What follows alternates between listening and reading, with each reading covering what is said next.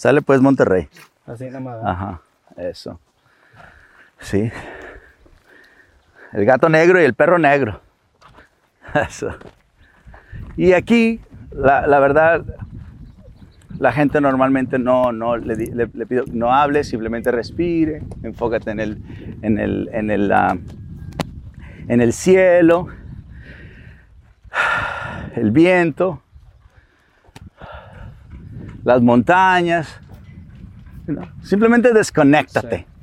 Simplemente desconéctate. Son 50 árboles de, de entre naranjas y mandarinas y sí, ahí, ahí van creciendo, ahí van creciendo. Y acuérdate que es un milagro que cosas crezcan en el desierto. Sí. Así que cada que pasamos por aquí, pues obviamente yo me siento muy orgulloso, me siento muy- mucha gratitud sin nosotros. Sí. La vida es sencilla, nosotros la complicamos. Mi objetivo ahora en la vida es compartir mi sabiduría con la siguiente generación.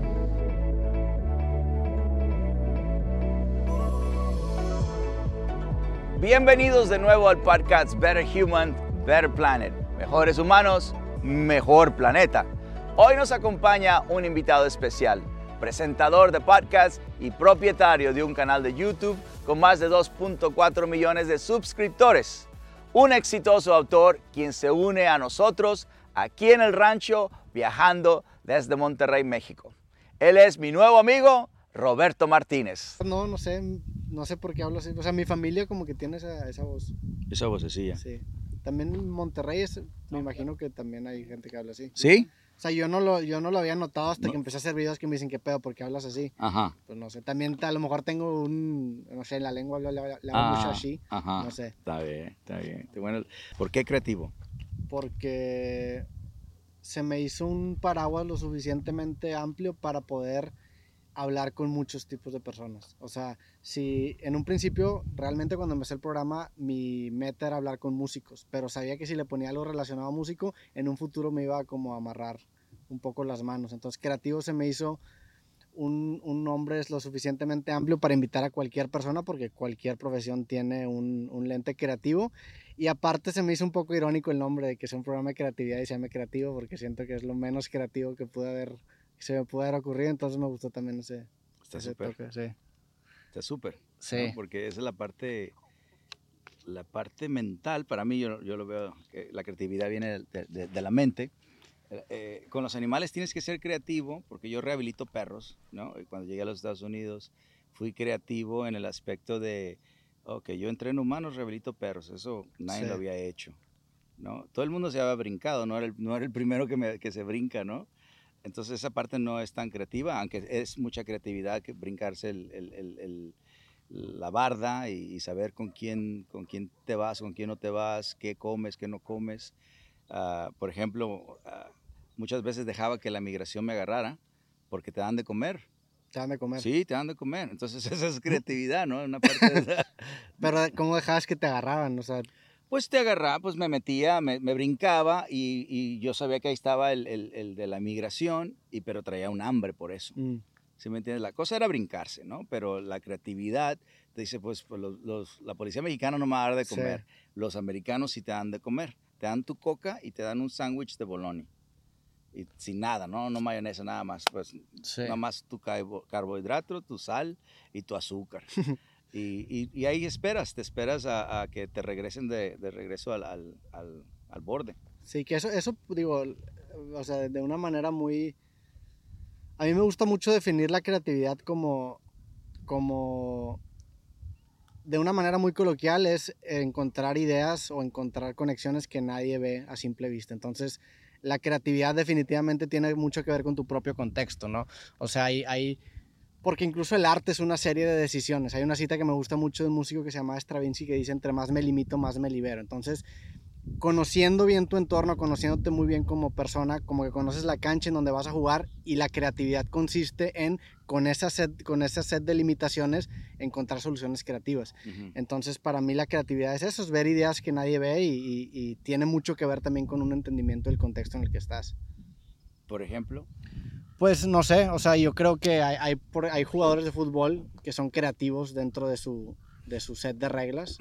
Eh, y, y- y creo que hay personas que, que son creativos dentro de su propia profesión, o sea, y, y tiene, y a lo que voy es que tiene que ver mucho con, con, con entender qué estás haciendo y en qué estás jugando y ver la manera en la que puedes tú agarrar una idea que no necesariamente todos ven. Y por eso también la creatividad tiene mucho que ver con agarrar ideas de otra área de conocimiento, extrapolarlas y aplicarlas en tu misma área de conocimiento, ¿no? O sea, creo yo que la manera más sencilla de, romper el, bloque- el bloqueo creativo es consumir, por ejemplo, cosas que normalmente no consumes, leer autores que normalmente no lees, ver deportes que a lo mejor normalmente no verías, porque te vas a reconocer en esos deportes o te vas a reconocer en esos autores y vas a encontrar algo que puedas aplicar a tu misma área de conocimiento.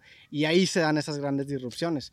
Por ejemplo, en la, no sé, en la programación hay un protocolo de, de congestión de datos que se llama TCP/IP, que es un protocolo que se usa en Internet para manejar datos, ¿no? Ese protocolo está modelado casi de la misma manera en la que las hormigas transportan su comida. Entonces, encontrar esas relaciones, para mí es, es la creatividad. Y, Mm. y la conversación te permite exponer muchas veces ese tipo de relaciones, porque pues te empiezas a dar cuenta, me imagino que a ti también te ha pasado, pero a mí me ha tocado platicar con biólogos, con músicos, con, no sé, físicos, y te empiezas a dar cuenta que no somos tan diferentes, o sea, que las áreas de conocimiento son arbitrarias. A fin de cuentas, todo es conocimiento humano.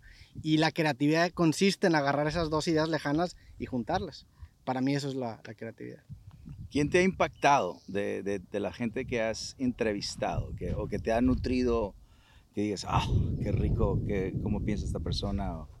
Pues creo yo que muchos, o sea, algo que me da mucho el podcast es que me permite, eh, primero que nada me ha dado grandes amigos. Para mí lo más bonito del podcast es eso. Y también yo soy un, un- o sea, yo creo mucho en la idea de que no, hay, no existe motivación más pura que el ejemplo. Y lo que me permite a mí, a mí en el podcast lograr ese tipo de motivación es platicar con las personas, porque cuando platicas con alguien lo humanizas.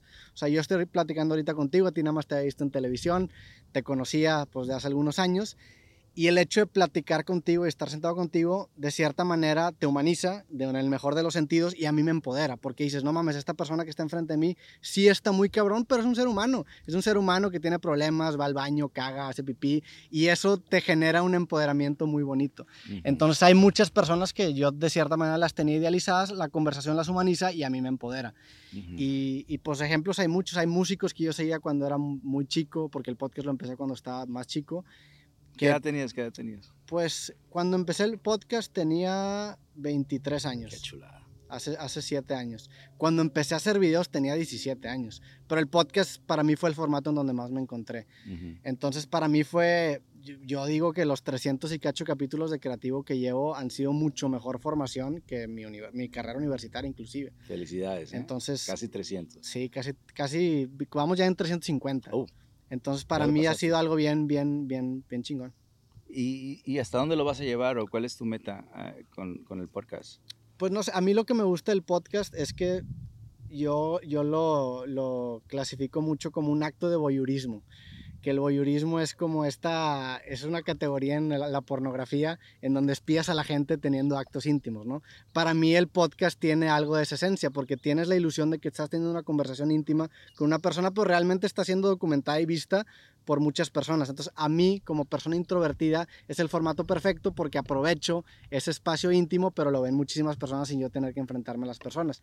Entonces, el podcast, no sé, la verdad, nunca me imaginé Qué que iba a llegar. estrategia, ¿eh? La, Sí, que, sí, la sí. que te creas en tu cabeza. Qué nunca me, me imaginé que el podcast iba a llegar tan lejos. Eh, yo sí me veo haciéndolo un buen rato más porque sigue, me sigue pareciendo muy interesante. He cambiado mucho los invitados, el acercamiento que yo tengo, entonces no sé hacia dónde me va a llevar, no sé cuándo vaya a dejar de hacerlo, pero para mí es un acto muy egoísta en el sentido de que yo aprendo mucho con cada conversación, es mi principal fuente de ingresos, me abre muchísimas puertas, entonces no, no veo un futuro próximo en donde no lo esté haciendo. Y aparte, la verdad es que me abre muchas puertas en la vida.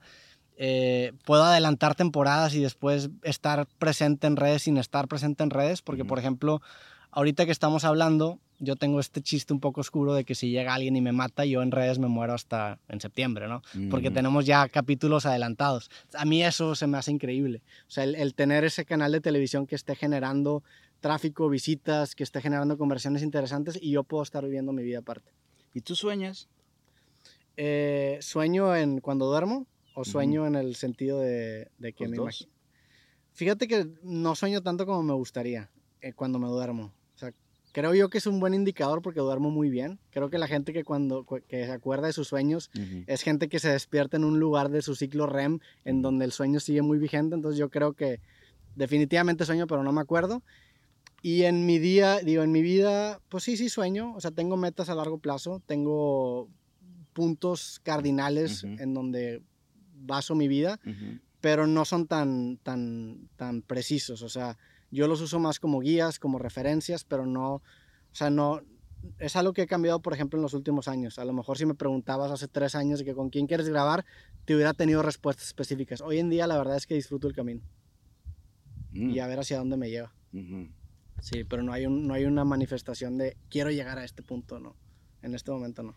¿En, en qué parte de tu vida estás? Like, ah, cuando yo tenía 13, yo quise, "Ay, yo voy a ser el mejor entrenador, entrenador de perros en el mundo, sí. ¿no? Y me fui a los 21. Entonces, de los 13 a los 21, me la pasé este, trabajando con, con cualquier persona que me diera chamba de, de bañar perros, trabajar con veterinarios. Entonces, estaba en esa parte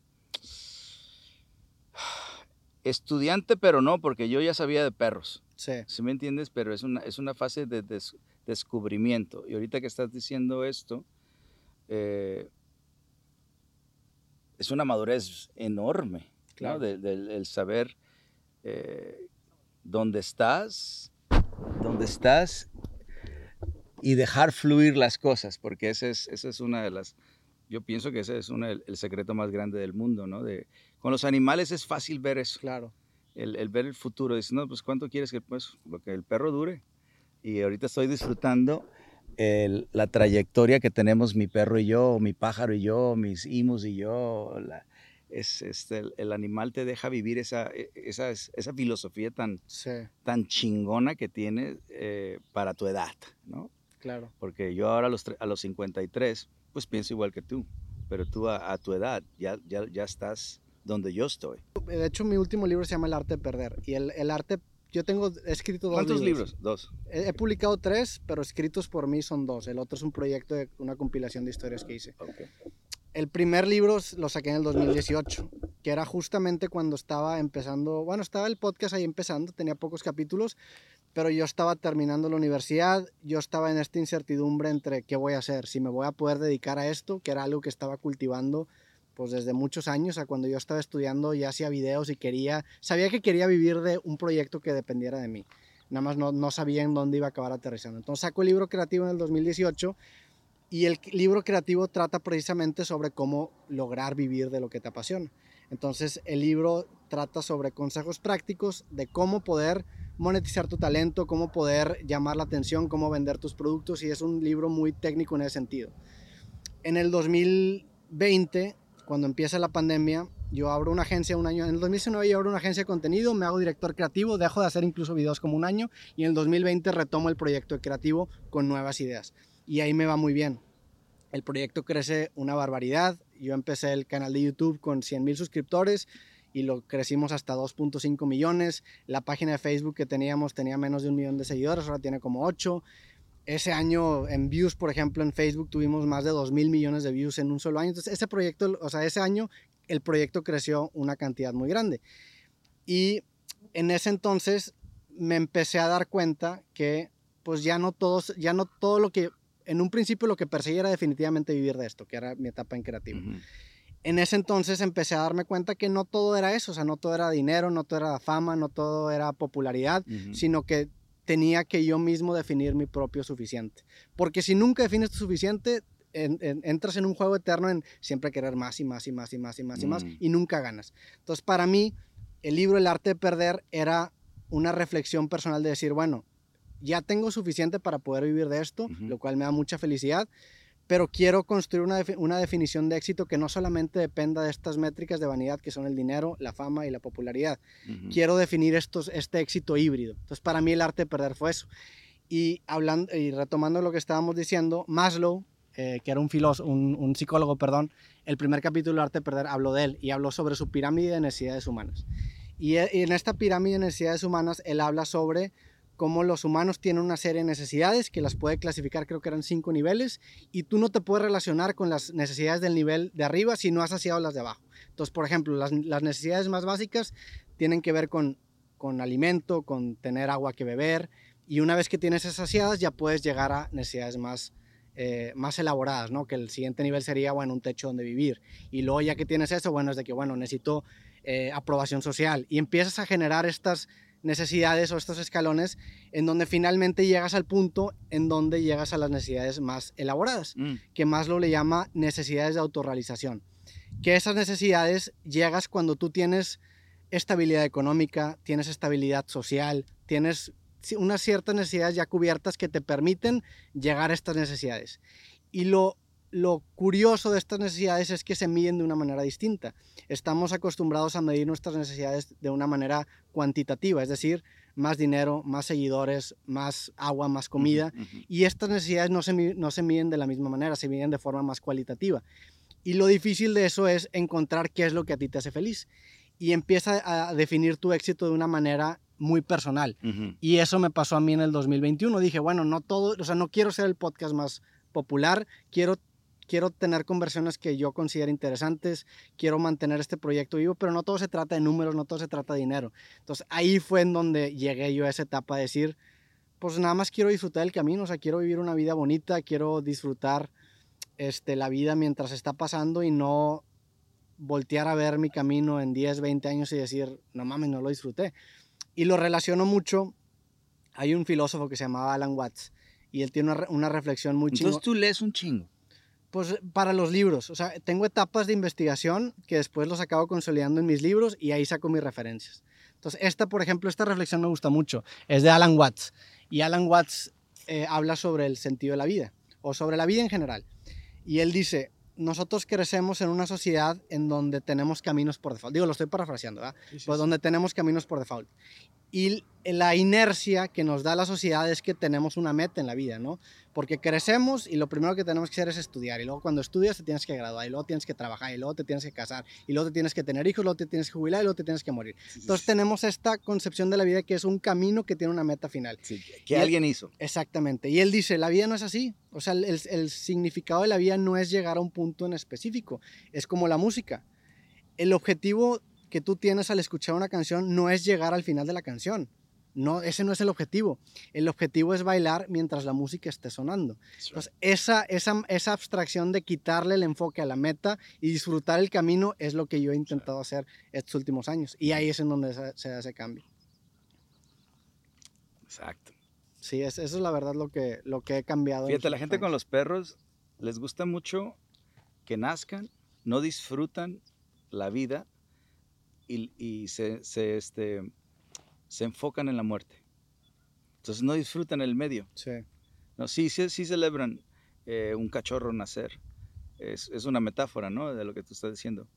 Eh, pero la parte del medio, que es la que tú estás hablando, pues es nacer, ah, crecer y morir, ¿no? Eso es para todos. Eh, Esa es la parte donde el humano tiene, tiene eh, problemas. Claro. Porque la parte de nacer, pues qué bueno, ¿no? Dios te dio la, la oportunidad. La parte de morir, pues no sabes cuándo. Cuando te toca, te toca. Sí, ¿no? En- pero la par- esta es la parte que tienes control, la parte del medio, la parte del tu cuerpo, tu, tu mente, tu corazón, tu, tu espíritu, eso tú tienes control completo, completo control. Yo lo veo de espíritu primero, instinto segundo, todo lo que estás diciendo, la- el agua, la, comi- oh, esa es parte del instinto, o esa es parte del, espíritu, ah, esa es parte del corazón, esa es parte Sí. de la mente. Entonces yo lo, lo, lo pongo, así como ellos pusieron la pirámide, yo lo pongo en un cuadrito, ¿no? Para que la gente de los perros lo entienda. La gente de los perros quieren hacer love. Love o amor es lo último que pasa. Todo el mundo quiere love o el, o el amor, pero lo primero es la confianza, lo segundo es el respeto. Entonces sí hay en, en, en, en, ah, fórmulas, claro. ¿no? Eh, Y esa es la parte que me tocó escribir a mí, la parte de la fórmula, cómo el humano se conecta, se comunica y se relaciona con un perro para que tenga una vida natural, simple y profunda, que es la que te oigo decir.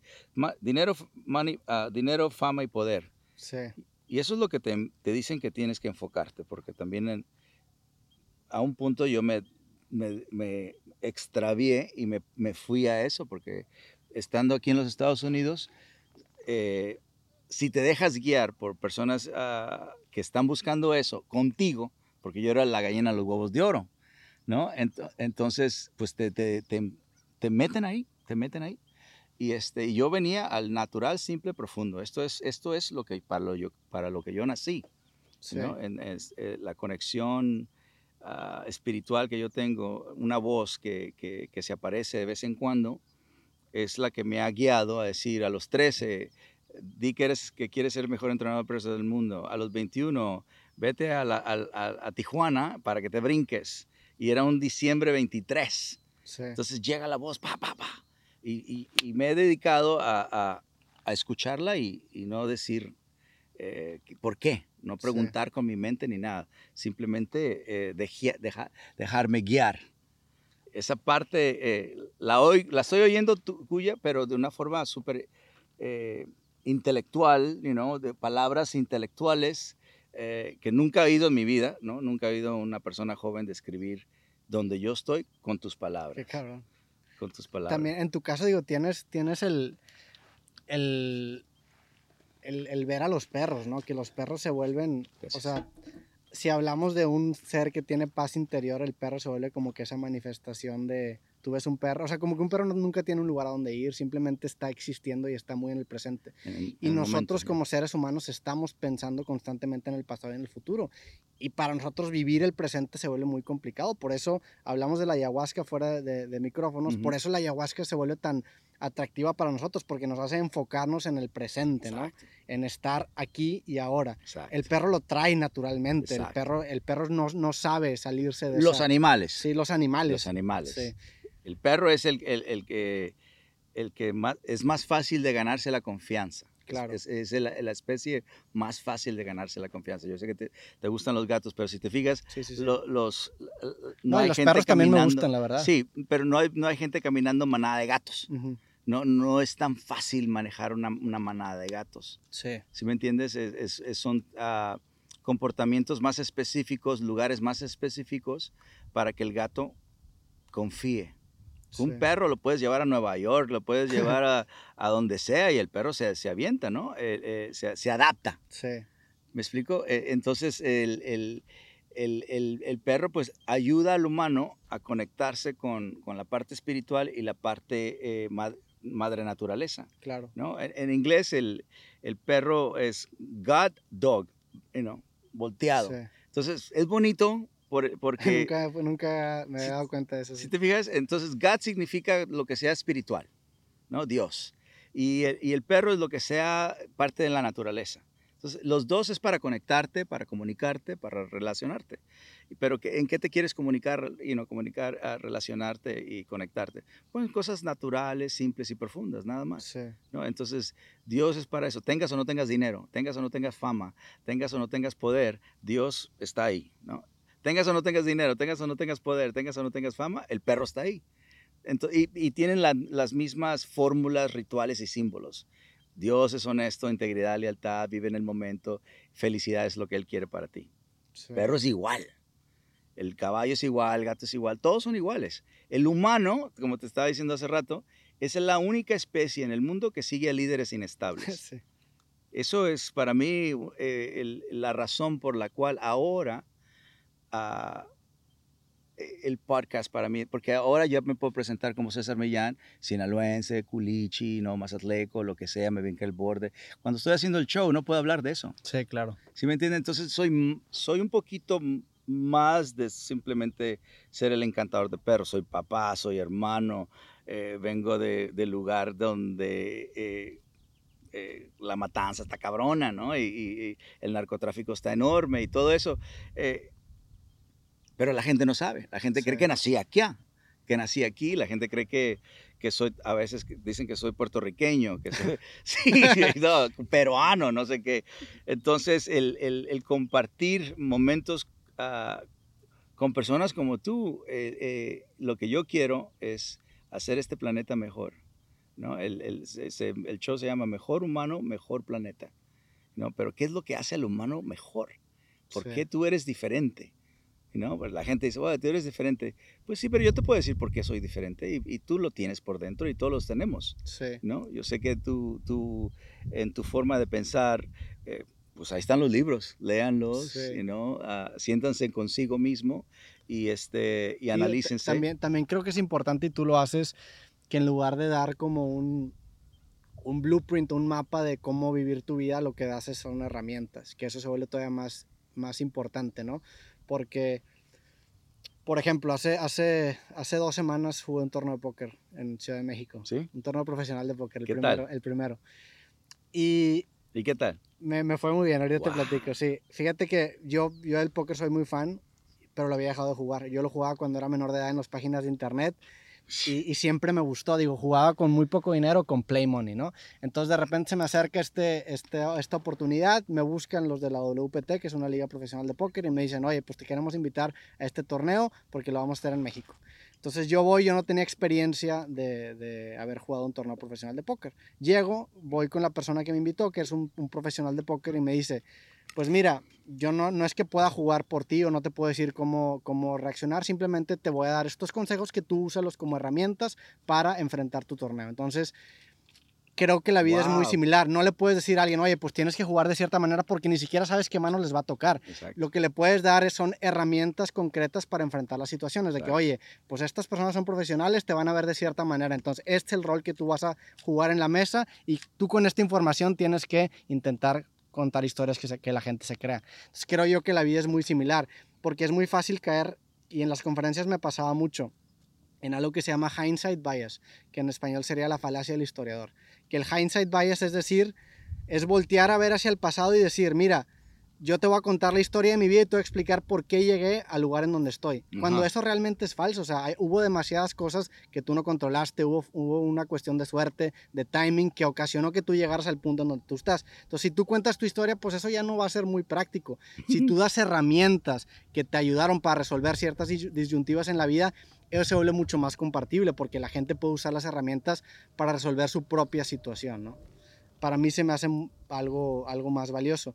Y fíjate, ahorita que estábamos hablando sobre los perros y sobre quitarle como el énfasis a la meta final de la vida, creo que mucho de ello se desencadena por, por esa, esa conciencia que el ser humano tiene de su propia mortalidad, ¿no? Porque el ser humano, y esto, eh, el ser humano sabe que se va a morir, o sea, tú y yo sabemos que nos Sí. vamos a morir y que el mundo va a seguir Ujú. independientemente que nosotros estemos o no aquí. Un perro no tiene esa realización. Un perro no, no, no entiende que cuando él se muere, el mundo sigue. Como que el perro cree que él se muere y el mundo se acaba porque la luz se apagó para él, ¿no? Ajá. Entonces, esa realización, y hay un libro muy bueno, esa realización tiene el potencial de volvernos neuróticos. Entonces, Ernest Becker eh, escribió un libro en, el- en los 70s que se llama La negación de la muerte. Y en este libro, él dice que el, el que el, el hecho de que el ser humano sea consciente de su propia mortalidad tiene el potencial de volverlo un neurótico. ¿Por qué? Pues porque está pensando en que se va a morir todo el tiempo. Entonces, ¿qué, qué puede hacer el ser humano? Se puede engañar. Entonces él dice, el ser humano se tiene que engañar para solucionar la, la neurosis de la muerte. Y él dice, ¿cómo se en- engaña el ser humano?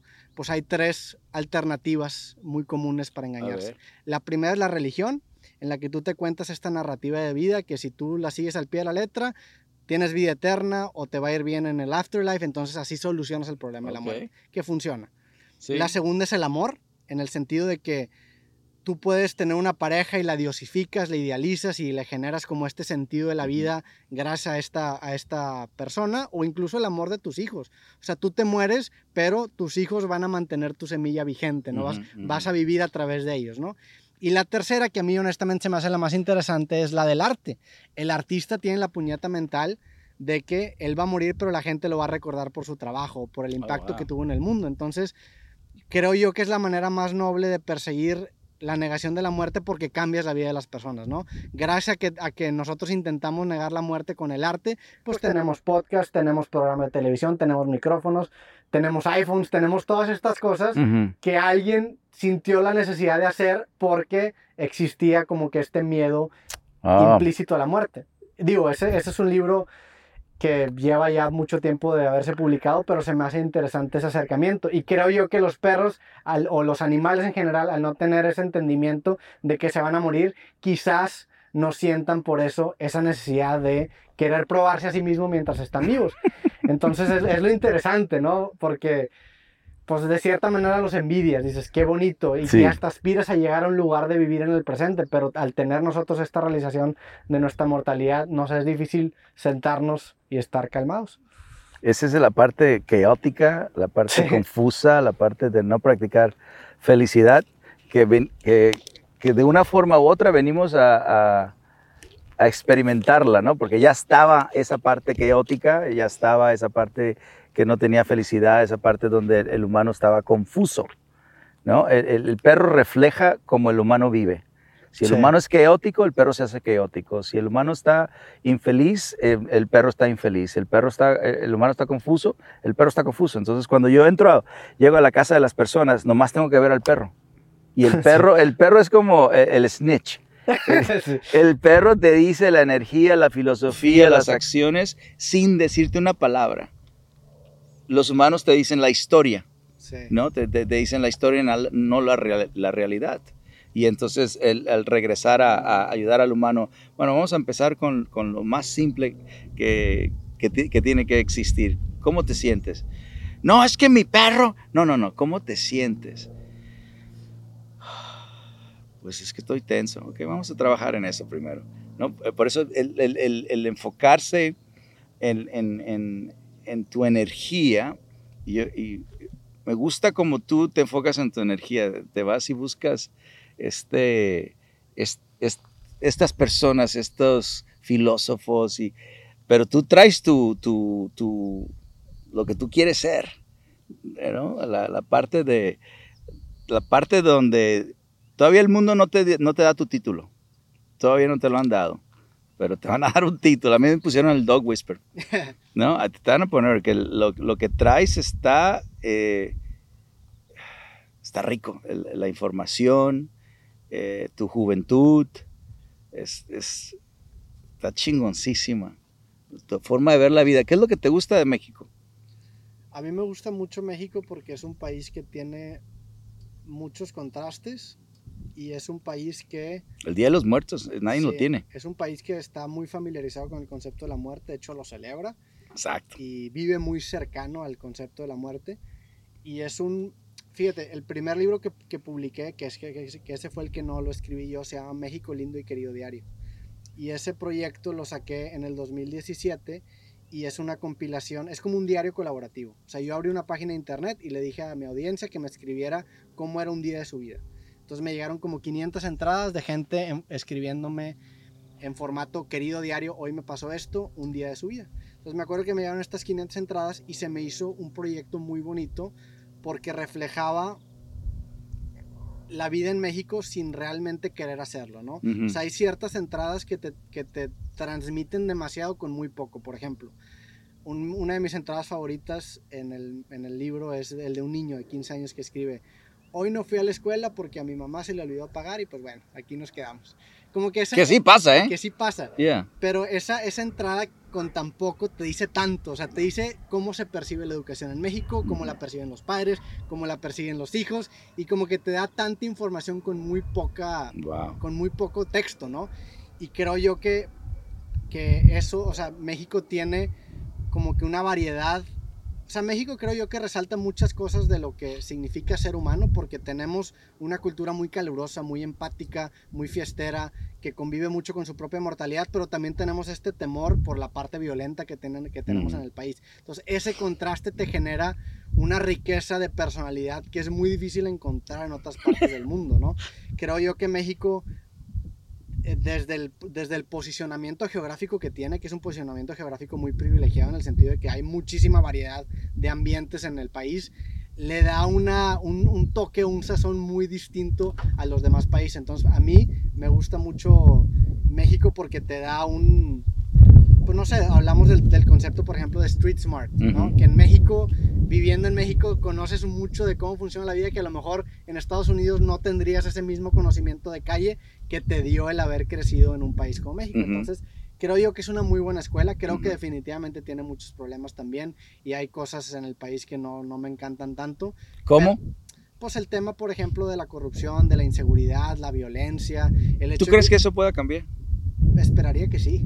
O sea, esperaría que sí, porque si es, pues es un tema duro. O sea, quieres abrir un restaurante, tienes que estar preocupado por el cobro de piso. O sea, Ujú. son, son cosas que también son muy negativas dentro del país, pero es parte de lo mismo.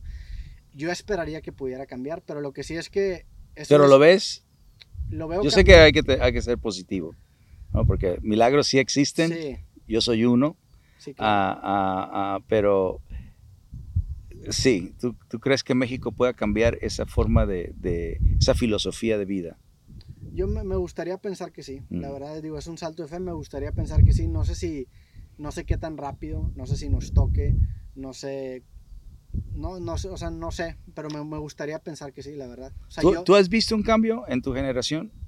De, Yo sí he visto de un- yo- México, ah, el, el nuevo México, no el viejo México, el- eso me tocó a mí. sí, creo que, creo que el cambio funciona de una manera pendular. O sea, creo que tenemos un status quo, una tesis, y generalmente la siguiente generación acaba dándole en la madre ese status quo y genera una antítesis. Entonces, creo yo que eventualmente agarramos lo mejor de los dos mundos y con suerte vamos hacia un camino que, que Sí, sí. vaya hacia el progreso.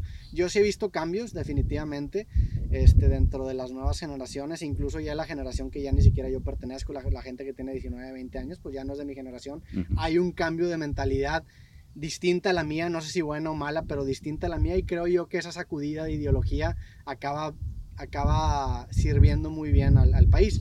También algo que hacen las redes sociales es que catalizan los cambios sociales. O sea, si tú tuvieras Twitter, si tú tuvieras Facebook, Instagram, YouTube, en los años 40, en los 50, en los 60, aquí en Estados Unidos, cuando se, se generaron los, el movimiento de, a, a favor de los derechos de los afroamericanos, eso con redes sociales probablemente se hubiera catalizado. Entonces el cambio acaba siendo mucho más rápido. Ujú. Hoy comparas la vida en el 2010 con el 2023 y los cambios son bastantes, o sea, Ujú. dentro de muchas cosas. Entonces yo creo que definitivamente las cosas están cambiando. No sé, si- no sé si para bien o para mal, pero están cambiando. Estados Unidos, ¿qué te gusta de Estados Unidos? Estados Unidos me gusta, eh, me gusta la diversidad que hay. Es increíble, tú vas a una ciudad como Los Ángeles, como Nueva York, y hay una cantidad de cosas pasando y una cantidad de culturas conviviendo que te genera incluso hasta un optimismo de decir, bueno, realmente no somos todos tan diferentes. O sea, creo yo que es algo bueno. Eh, me gusta también el entretenimiento que se genera en Estados Unidos. Eh, me gusta, no sé, es, es, es ¿Qué entretenimiento? ¿De, de- a qué te refieres? pues la, la capital del entretenimiento mundial es Estados Oh, Unidos. Ho- Hollywood. Hollywood en la industria musical. este, Mm. hay- creo yo que hay una parte fascinante dentro de toda esa industria que también tiene su parte negativa, pero se me es fascinante, o sea, se me hace fascinante cómo funciona, cómo está todo estructurado, este, cómo existen cadenas de televisión, cómo existen eh, productoras de cine, pues es, es la verdad la meca del entretenimiento. Yo viviendo en México, pues incluso a veces Estados Unidos funciona como una ventanita hacia el futuro, ¿no? O sea, es como voltear a ver a las estrellas, que tú ves una estrella que está emanando luz, pero la luz, es, esa luz existió hace años, ¿no? Sí. O sea, y la luz llega tarde. México tiene una relación similar a Estados Unidos. Yo, por ejemplo, cuando empecé el podcast, yo volteé a ver Estados Unidos y ya había podcast consolidados. Entonces yo Mm. deduje que eso iba a pasar en México. Por una cuestión de lógica, pero también por una cuestión de que las empresas que están ahorita en Estados Unidos van a querer expandirse a México y alguien va a tener que llenar esos zapatos. Entonces, para mí, Estados Unidos a veces funciona como un oráculo de lo que viene en el Mm. entretenimiento en México y lo que viene en muchas, en muchas otras facciones en México. Estados Unidos acaba siendo como esa proyección. Ahora, México también interpreta de una manera distinta el entretenimiento y después acaba desviando de lo que es en Estados Unidos. Pero como un buen oráculo siempre, siempre ha funcionado. Me gusta un chingo tu forma neutral de ser. Te plantas y ves todo alrededor. Eh, Es, eh, y cuando trabaja uno con los animales es, es así.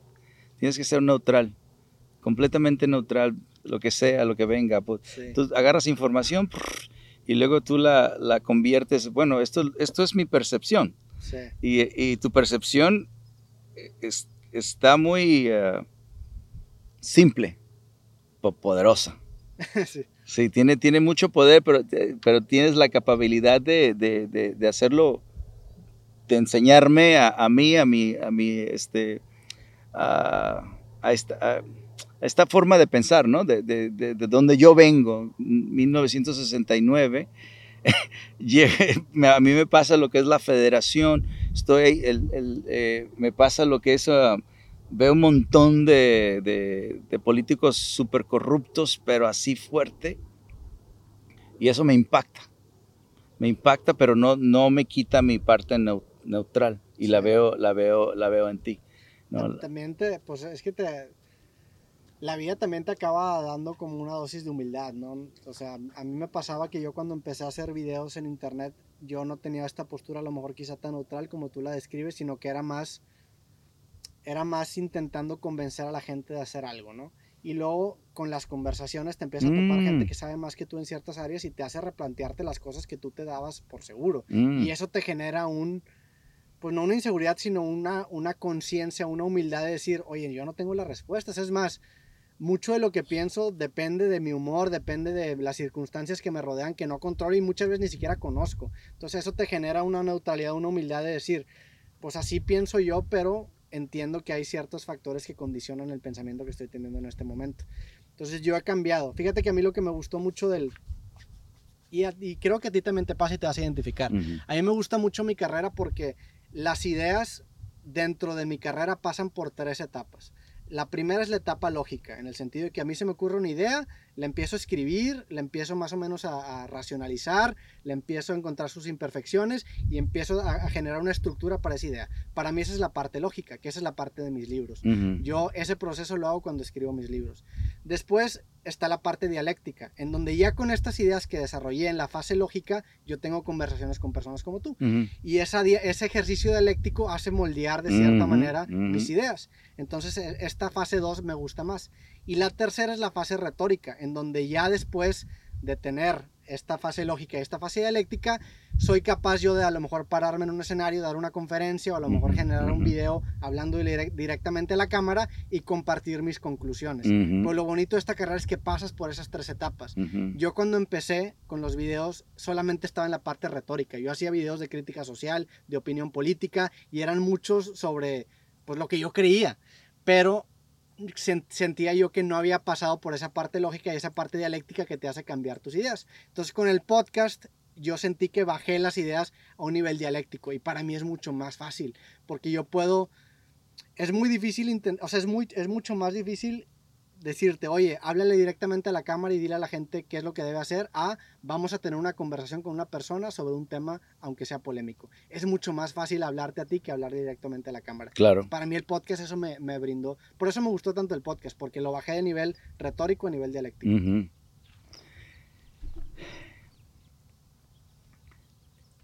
Estamos hablando sobre el, el Calm Surrender, Happy Go Lucky, Calm Confident.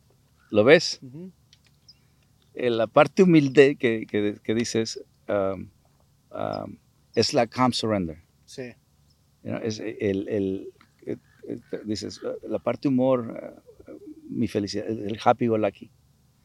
Y cuando ya empiezas a hablar y decir y dar tu opinión, sin decir esto es la ley, es tu calm confident. Sí.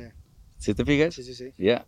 Entonces, esos tres, esos tres uh, formas de ser o de, estar mentalmente, your state of mind, eso es lo que un perro necesita.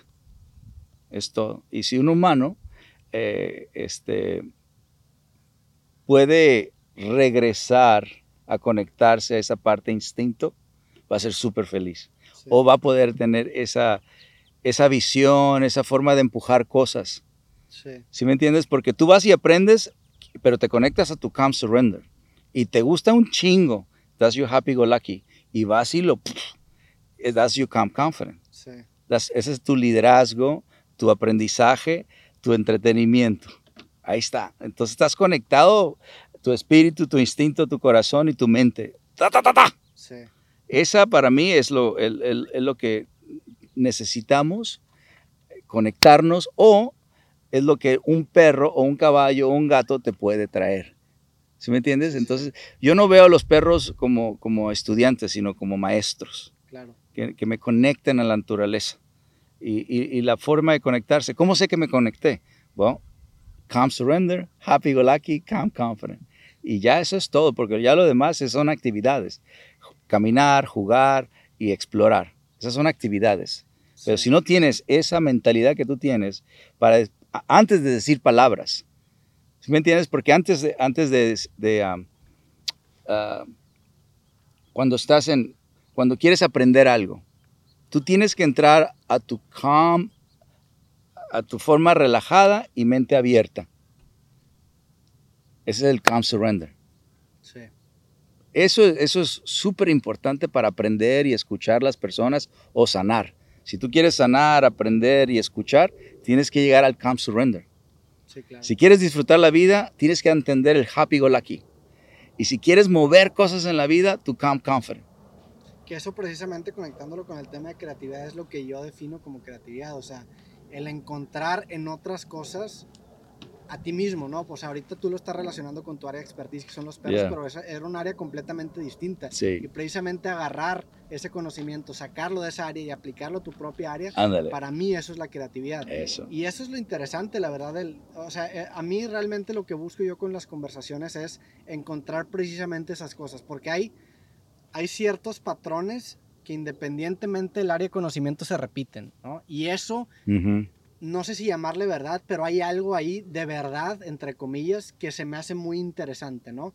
Y esa verdad puede estar sustentada por principios matemáticos, por algo ahí que hace que todo se conecte. Por ejemplo, existe una geometría en, dentro de un acorde mayor en la música. En un acorde mayor son tres acordes que están relacionados por cuestión matemática, pero generan un sonido que para el ser humano lo interpreta como felicidad. Sin embargo, un acorde menor lo tocas y es como tristeza.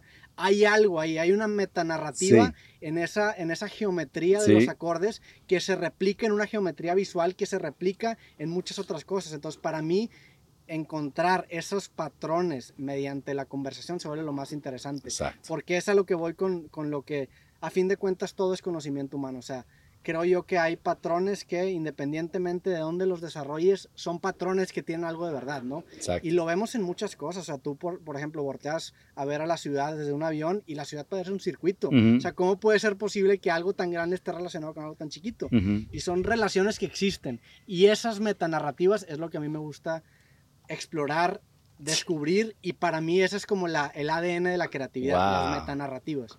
Lo vi, Sí, sí, lo vi. sí, sí, sí. ¿Has caminado este diferentes animales o nomás gatos? Eh, yo tuve un perro por toda mi infancia. ¿Sí? Este, ¿Pero lo caminaste o no? ¿Caminar a qué te refieres? ¿A sacarlo a pasear? Ajá. Sí, sí lo sacaba a pasear, no tanto la verdad, pero sí lo sacaba a pasear. Lo sacaba más mi mamá o mi hermana, pero sí. Pues vamos a ver la energía que tienes. Sí, sí, sí, pues eh, un, poco, un poco nervioso porque los perros ahora sí que no. No, pero nomás, no nomás con perros vas a caminar, vas a caminar con lamas y toda la, la- la- la manada, la manada grande. Buenísimo. Ya. Vamos, vamos, vamos. Vamos a caminar. Ah, mira. Fíjate, ahí, ahí es cuando, cuando la parte instinto sale. Tu instinto está haciendo esto. Tu el instinto debe ser más acá. Así, más, Ajá, más. sí. Este es calm Sí, confident, ¿no? ándale. Entonces, tú, tú- tú hiciste más flight. Ya. es, es más. O sea, la llama cree que soy un culo. Eh, claro. Un poco, sí. Ándale. Entonces, la- el agarrar correa, así mira. Ya. Sí, que Vas así.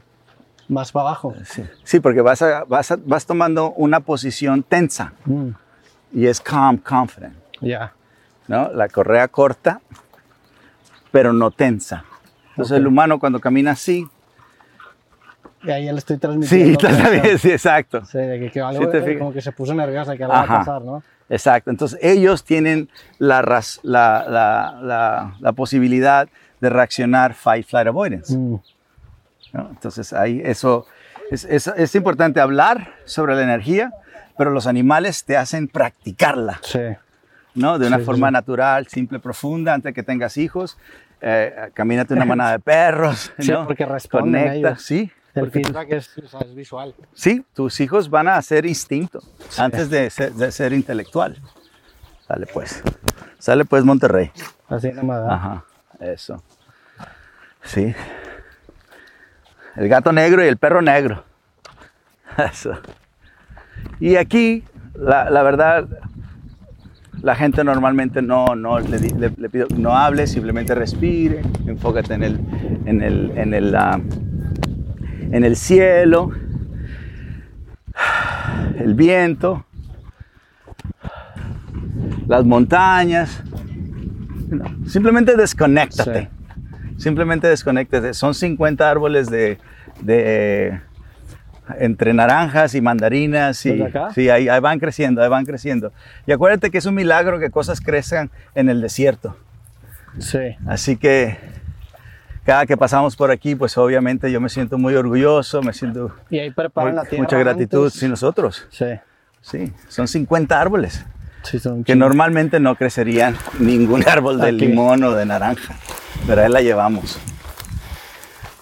Y aquí llegamos a, a mi primer estatua El caballo. y un caballo, fíjate. Todo el mundo pensaría que es un que se- debería ser un perro, pero no. La verdad que lo que me tocó fue un caballo. Y aquí la gente viene. No dejes, no dejes. ¿Me sigo caminando? Sí, sí, sí. Sí, sí, sí. Porque si se paran, síguele, síguele, eso. Mira, ahí te va. Así debería pasar. Si se paran, te controlan. Ya. Entonces, claro que pueden comer, pero tienen que comer. Ahí te va, fíjate. Exacto. Ahí está. Ahí bloqueas. Ya. Entonces ellos aprenden a estar en calm surrender. Mm. Si no se excitan y se mueven, entonces ellos pueden tumbar a un niño. Pueden tumbar a una persona que no tiene mucha fuerza. Entonces, para que un animal es- esté seguro con alguien, tienen que, tienen que aprender mucho el calm surrender en frente de comida. Ok. Sí, sí, sí. ¿Ya? Fíjate que nunca he entendido por qué hacían los ejercicios enfrente de comida, pero ahora sí hace sentido. Ándale. Controlas la comida, o controlas amigos, o controlas juguetes, o controlas la salida en una puerta, por ejemplo. Esos son lugares que te dan mucho control. Porque tú- son las situaciones de más... De más excitamiento. ¿no? Sí. Exactamente, la comida, los amigos, el juguete o la puerta. Entonces, si tú controlas un perro en la puerta, con los juguetes, con la comida y los amigos, lo que tú vas a agarrar es un calm surrender dog. Mm. Y eso es lo que la gente llama un perro obediente. Entonces, todos los días que está al frente el perro antes de agarrar el juguete, o antes de comer, o antes de salir a pasear, o antes con los amigos, él practica calm surrender. Ah, Ese, Sí. ese es- ese va a ser un perro que está, va a estar bien conectado, muy buena comunicación, y vas a llegar a confianza, respeto y amor. Bueno, antes de terminar, siempre le, le preguntamos dos cosas a la, a- a la gente que viene a visitarnos. ¿Cuál ha sido tu, tu, tu reto más grande a esta edad? Pues mi reto más grande, pues yo creo que, no sé, la, la verdad es que no los veo como retos porque para mí, y, y es- y siempre menciono, hay, una, hay una, un podcast que hice hace algún tiempo con un rapero que se llama Zetangana y él dijo una cita Oh, que- ¿cómo no? Sí, ¿Cómo no? él es Ese sí, buenísimo. Y él dijo una Me cita que gusta se, mucho, me, que, mucho su música. que se me quedó mucho que dijo, yo sabía que quería ser artista, nada más no sabía de qué. O sea, yo sabía que quería vivir de mis proyectos, no sabía en cuál iba a aterrizar. Ok. O sea, si me hubieras preguntado hace 15 años, pues no te hubiera dicho podcast porque probablemente ni lo conocía. Entonces acabó aterrizando en el podcast porque me gustó, pero lo importante no es tanto el podcast, sino que la verdad que me dedico a compartir mis proyectos, a explorar mis ideas y simplemente los documento. Entonces yo creo que si no hubiera sido podcaster, a lo mejor hubiera caído en otra forma de expresión similar. Entonces yo siempre los vi, la verdad, como, como, pues como oportunidades, nunca los vi como retos. La verdad también me tocó el privilegio de crecer una familia que me dio todo. Mm. Mis papás me educaron de una manera muy Mm. chingona. Mi familia siempre ha sido, siempre me ha apoyado. Entonces en ese sentido no he batallado tanto. Pero pues yo creo que nada más también no desistir. O sea, yo me tardé mucho en vivir de esto. Yo empecé haciendo videos en la primera generación de los youtubers, que fue en el 2007-2008, y yo veía cómo gente despegaba y yo me quedaba, y gente despegaba y yo me quedaba. Y yo no fue hasta el 2016 que cobré mi primer cheque, o sea, nueve años después. Yo creo que esa paciencia quizá fue lo más difícil, pero Mm. creo también que hizo que valiera la pena, porque una vez que llegó el éxito, que llegó los números o el, o el ya poder vivir de esto, lo, no, para empezar, creo que llegué en, una, en, un, en un comportamiento más calm, confident, Ujú. como dices tú, Ujú. y no me roché directamente a Mm, perderme en mm. eso. Entonces, creo también que lo aprecio. Y en retrospectiva fue algo bonito, pero sí, en un principio yo creo que fue frustrante y probablemente ese fue mi reto principal, el no desesperarme, el entender que a lo mejor en ese momento no era mi momento, había que ser paciente, había que encontrarme a mí mismo en mi trabajo y, y finalmente llegó. Pues qué chulada de manada te tocó, ¿eh? Sí, O sea, tu mamá, tu papá, tu familia, es una chulada tener. Sí, sí, sí. Es una bendición tener una manada. y mis abuelos, pues Sí, mis abuelos me, me ayudaron con el estudio, mis papás también, mis hermanas han sido también inspiración. Una manadota, Sí. entonces. Sí, yo soy muy agradecido con eso. Better Human, Better Planet. Mejor humano, mejor planeta. ¿Qué, qué, qué le dirías a, a la humanidad que hicieran bien? O que una fórmula, un ritual. Sí. Yo, en ese sentido, yo soy muy, yo soy programador, entonces a mí me, me gusta mucho pensar en esa manera como muy de programación, valga la redundancia. Entonces, para mí la idea, y en programación pasa mucho, en programación tú puedes hacer un programa muy grande que maneje un avión, que maneje eh, hardware gigantesco, pero lo que importa es el caso base, que el caso base es la instancia mínima en donde tu algoritmo, tu programa debe funcionar. Entonces yo soy mucho en pensar primero en chiquito y cuando en chiquito funcione bien y lo haces lo más efectivo posible, ahora sí lo escalas. Entonces en mi carrera yo he seguido mucho la idea de que prefiero crecer lento y seguro que rápido a lo pendejo. ¡Eso! Entonces a mí me gusta mucho esa idea. Entonces primero me enfoco en crecer lento, chiquito, seguro y ya después que tengas eso lo empiezas a escalar porque el retorno va a ser exponencial. Si un programa se tarda punto un segundos en hacer una operación y tú lo escalas a hacer un millón de operaciones, ese punto uno lo vas a tener que multiplicar por un millón. Si antes de llegar a ese punto uno te hubieras enfocado en el caso base y lo hubieras bajado a punto 001, pues el retorno hubiera sido cabrón. Entonces, en el sentido de la humanidad, yo diría, enfócate en tu caso base. ¿Y qué es tu caso base? Lo que tú puedes controlar. La gente que te rodea, cómo tratas a las personas. Si tú empiezas a emanar un trato bueno a las personas, empiezas a ser un, un tipo bueno, un tipo decente y no, no haces cosas que no te gustaría que te hicieran, creo yo que es una manera muy sana de pensar en ese caso. Base. Entonces, simplemente yo me iría con esa frase de no hagas lo que no te gustaría que te hicieran y bajo esa frase yo vivo mi vida. O piensa Ándale. en cada acción de que, oye, pues qué pasaría si todo el mundo hiciera esto que estoy a punto de hacer. Y esa es como mi, mi- la prueba que uso principalmente para evaluar cómo comportarme. Si eres espiritual, ¿eh? Pero no te llamas espiritual. Pues sí, eres Sí, es que espiritual. definitivamente hay un elemento espiritual en- Claro. en, mí y, es el motor, Sí. creo que es la chispa. Tienes buena alma, güey. El pues, gracias. Buena- tienes buena alma, buen animal, buena- buen corazón y, y una mente brillante. No, muchas gracias. Vamos a comer. Vamos a comer, salud. Eso. y Sinaloa. No se brincó, ¿eh? Guys, I hope you enjoyed the video. Make sure you like, subscribe, and comment, and join me on my mission of better humans, better planet.